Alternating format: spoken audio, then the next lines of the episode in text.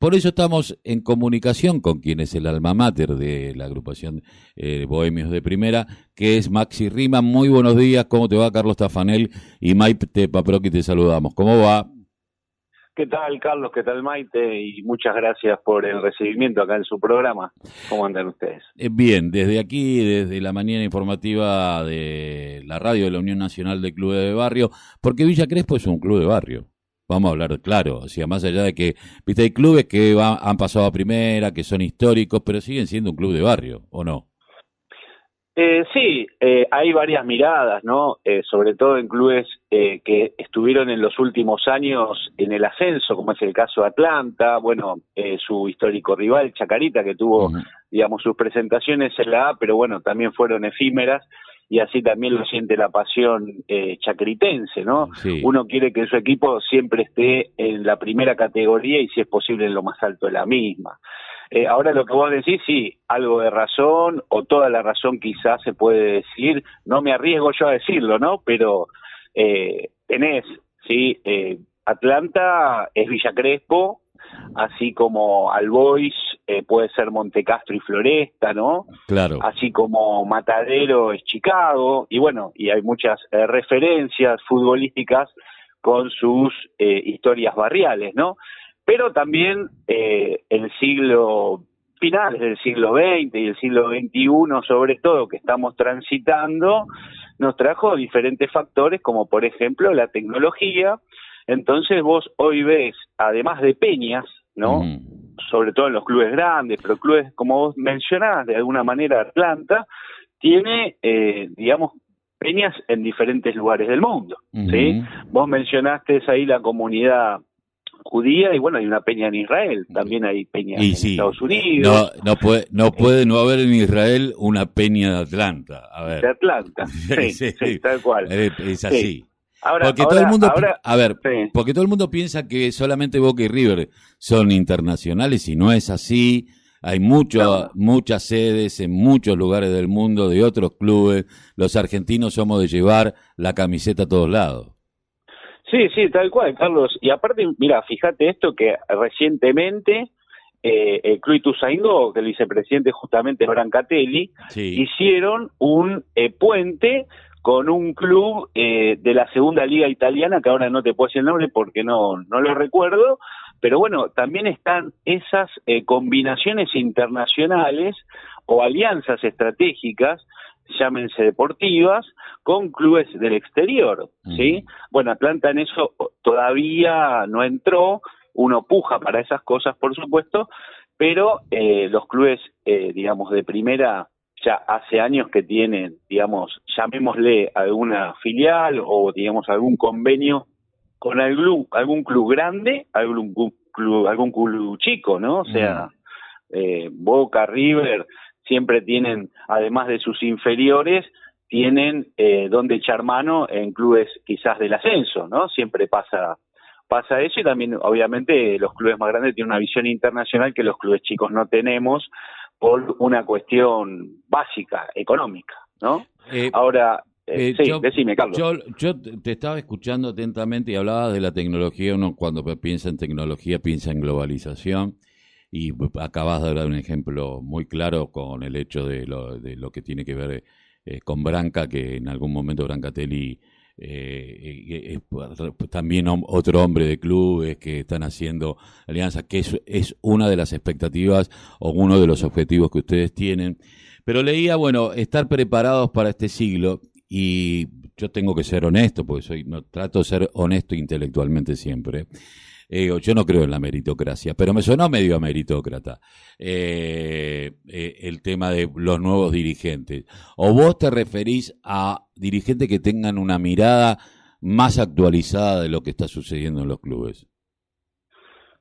No, mira, yo creo, eh, más allá de meritocracia sí, meritocracia no, yo creo que tiene que haber, como decía en algún momento Herminio Iglesias, una dedicación de 24 horas, 24 horas de la noche, 24 horas del día. Ah, sí, Y no puede haber, eh, hoy por hoy, en la dinámica que se vive en el fútbol, algunos dirigentes, no digo toda la comisión directiva, porque siempre hay alguien que labura, entonces vamos a ser justos. Tipos que le dedican toda la semana a una cosa y los sábados quizás van a ver el partido. ¿sí? Entonces, durante, eh, digamos, los tres años de gestión, hay personas que ocuparon una comisión directiva, formaron parte de un cartelito pegado en el club y no hicieron nada. Y hay mucha gente que quizás con muchas ganas, quizás también volcando su ilusión, pero sobre todo, laburando las 24 horas de la noche y las 24 horas del día, podría haber hecho algo mejor.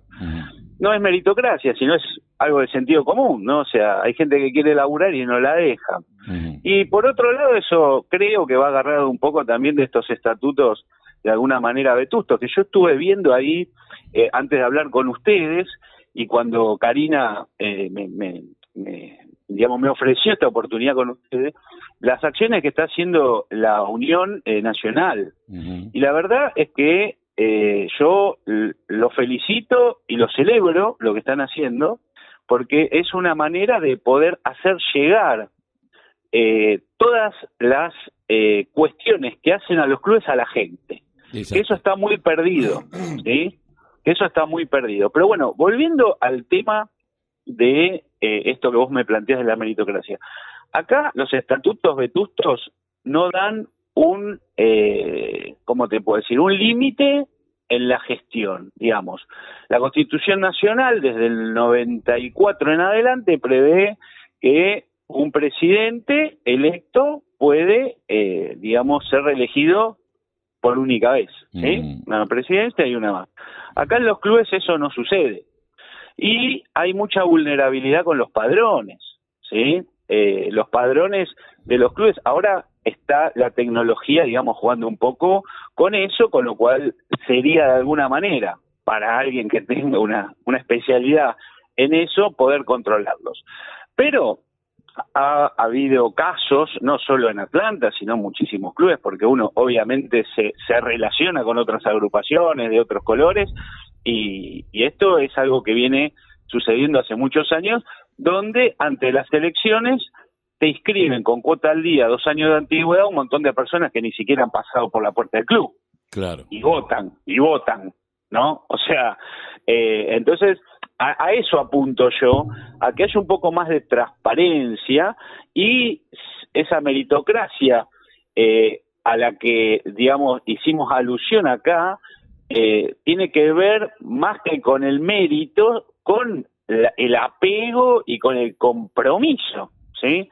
Porque sin compromiso, vos imagínate que un jugador no puede salir a la cancha. Y no. El tipo no está entrenando todos los días y vos sos el dirigente y no das el ejemplo, la verdad es que en algún momento, y como ha pasado en alguna, y me río porque bueno, eh, iba a decir lo del cabaret de Boca, eh, vos estás trasladando eso, ¿me entendés, Carlos? Y el, y el cabaret de Boca es eso, ¿no?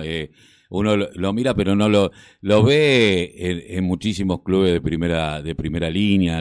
Racing ha sido, yo que soy hincha de, la academia, he vivido en un club que siempre y, tuvo conflictos con su dirigencia. o sea, nos encontramos con esto y, a lo mejor lo que me parece que ustedes apuntan es un poco decir, bueno, empecemos a transparentar las cosas, a limpiar el padrón de aquellos que sí o aquellos que no. Eh, si mantienen la cuota al día, bueno, hay algunos que podrán ir, otros que no, pero que la comisión directiva sea con tipos comprometidos con una causa. Después podemos discutirlo, porque es cierto, siempre recae sobre uno, sobre dos personas, eh, la labor de toda la comisión.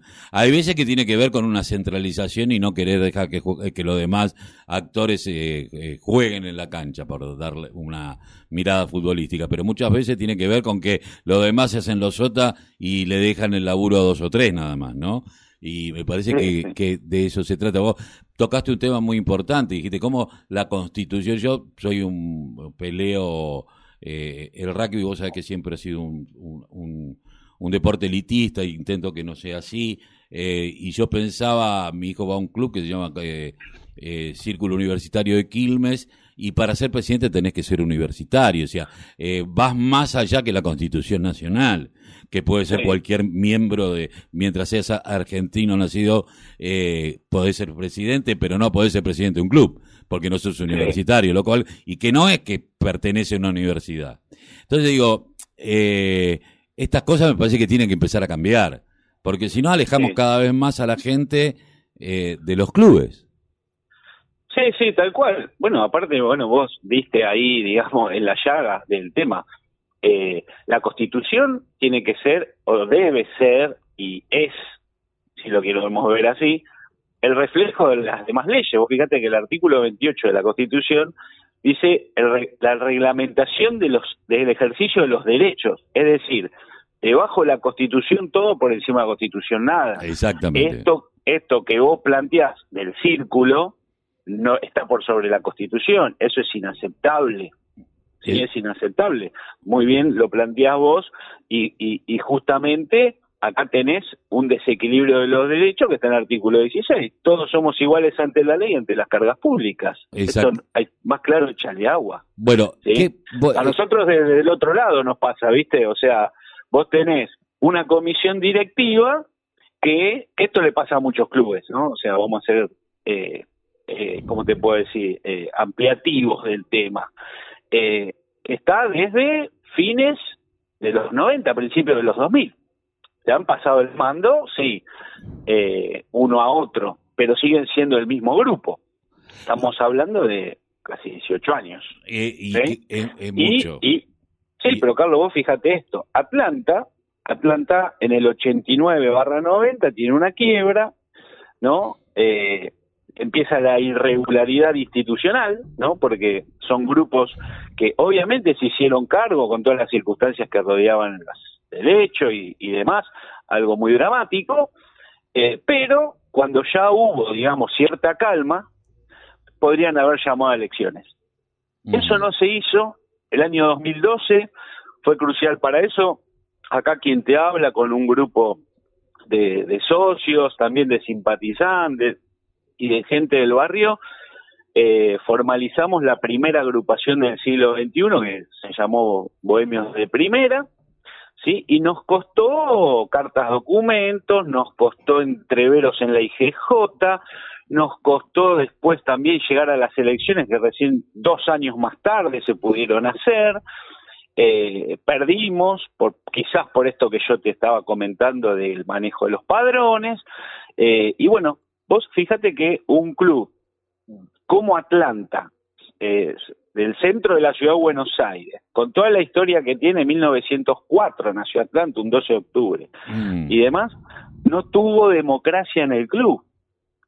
No tuvo democracia en el club durante todo ese periodo. Eh, bueno, ya está, ya pasó, no vamos a, enquistarnos ni a quedarnos en el pasado, ya está. Ahora, los muchachos que fueron comisión directiva eh, durante ese, ese tiempo, antes de la democracia, son los mismos que están ahora. Yo personalmente lo quiero repetir porque por ahí después me escucha algún bohemio por ahí y igual nos conocemos todos. Pero no hay nada personal, no hay nada personal. Somos amigos, y con algunos conocidos con otros, pero institucionalmente es momento, en algún punto, de enderezar esta situación jurídico-institucional, Carlos. Eh, me quedo con una... yo estuve también investigando y, con una de, las frases que, se plantea que la política como herramienta de transformación, y porque cuando uno habla de política habla eh, de una acción sobre un bien público eh, o sobre un bien societario. Eh, uno tiene políticas públicas, uno tiene políticas de clubes, uno tiene, nosotros tenemos una política comunicacional, o sea, la política es, inherente al ser humano porque es el único animal que hace política. Eh, y, más allá de ser apasionante, es la única herramienta que tenemos para transformar las cosas. después discutiremos eh, cuál es mi visión, cuál es el objetivo, pero siempre teniendo en cuenta que la política salva y que la política resuelve, no el 100%, pero lo mejor posible. Eh, y me parece que esa es la idea un poco de Bohemia de primera, ¿no? Sí, gran verdad, gran verdad. Eh, mira, en, con lo que vos decís, digamos, con este, eh, con esta reflexión muy asertiva de tu parte, todos los que formamos parte de Atlanta queremos eso. Y a veces hay algunos que por vicio eh, no lo quieren entender, ¿no? Y se quedan ahí en el mismo lugar sin dar las oportunidades y las chances que, da la democracia, que da la política, y sin permitirse, sin permitirse eh, darse el lujo de que la política pueda cambiar algo para mejor. Como vos decís, no el 100%, pero quizás un granito de arena que mejore la situación y bueno, a veces eh, ciertas actitudes hacen de que uno se prive de eso y que por ende y por consecuencia la masa societaria se prive de esos eh, de esas grandes transformaciones. Eh, Maxi, eh, Maxi, la última. Eh, ¿Cuándo son las elecciones? ¿Hay elecciones? ¿No hay elecciones? Claro, mira, mira. Esto, bueno, eh, año 2020, a partir del día 20 de marzo se decretó la pandemia, se suspendieron todas las elecciones, bueno, las reuniones públicas y demás. Atlanta tendría que haber, en Atlanta se tendría que haber votado en el mes de septiembre, ¿sí? Ya desde mediados de año habría que haber formado la comisión electoral, hecho el cronograma o la agenda de campaña. Bueno, eh, justamente por esta excepción eh, no se pudo realizar. La IGJ, obviamente, respondiendo a la cuestión sanitaria, eh, prorrogó el mandato de las autoridades, ¿sí?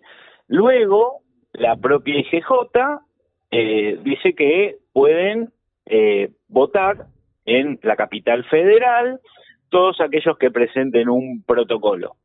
Bueno, eh, las agrupaciones, eh, eh, digamos, opositoras, comenzaron a trabajar sobre el asunto y no se pudo llegar a nada porque estaba al borde de fin de año, con todo eso lo que significa, digamos, en nuestra tradición, y luego el gobierno vuelve, por, por su intermedio de IGJ, acá en la ciudad, a prorrogarlas hasta el mes de mayo. Ahora lo que tenemos es eso, que tenemos eh, tres meses, cuatro meses, para que haya elecciones. Hay clubes, hay clubes que, eh, vos sabés, bueno, esto es un poco técnica jurídica, ¿no? Hay clubes que han presentado protocolos y se les ha dado una eh, resolución particular, ¿no? Porque, viste, la IGJ da una resolución general, ¿sí? Pero si vos le presentás excepciones a esa resolución general, pueden dictar una resol resolución por el particular y en este caso específico eh, habilitarte para eh, las elecciones. En este caso, obviamente, estamos hablando de un protocolo que sea aprobado, ¿no? Eh, pero bueno, la, la realidad de Atlanta es que tuvo que haber elecciones el año ahora... pasado, se prorrogaron por las circunstancias y en el mes de mayo nos sentamos a charlar de vuelta. Eh, ¿usted, ¿Ustedes van a presentarse como listas sola, bohemios de primera, van con alianza? Mira, la, eh, la definición todavía no está. Las agrupaciones, te doy el marco, eh, digamos, político general. Está el oficialismo, ¿sí? Que eh, se llama Renacimiento Bohemio, su agrupación, la boleta va a tener que ir, digamos, con ese, con ese nombre. Uh -huh. Después tenés Bohemios de Primera y eh, Unidos por Atlanta. ¿sí? Son tres agrupaciones que, eh, digamos, eh, veremos en este camino si se hacen alguna alianza, si se termina digamos, en una lista única. No sabemos ahora, eh, por el momento, te digo, Carlos, yo igual cualquier cosa, Vos no, sabés seguro. que ya bueno, tenés mi, ah, mi eh, teléfono y, y me, si... me, podés llamar para esto o para cualquier otra cosa. Eh. Pero por el momento no hay nada definido. ¿sí? Eh, no hay nada definido. Todo la, puede pasar. Tienen la terraja, hay que pesar la rosca, dijo alguien. Pero Muy bueno, Maxi, te, te agradezco sí. mucho haber pasado por la mañana informativa aquí de la radio de la Unión Nacional de Club.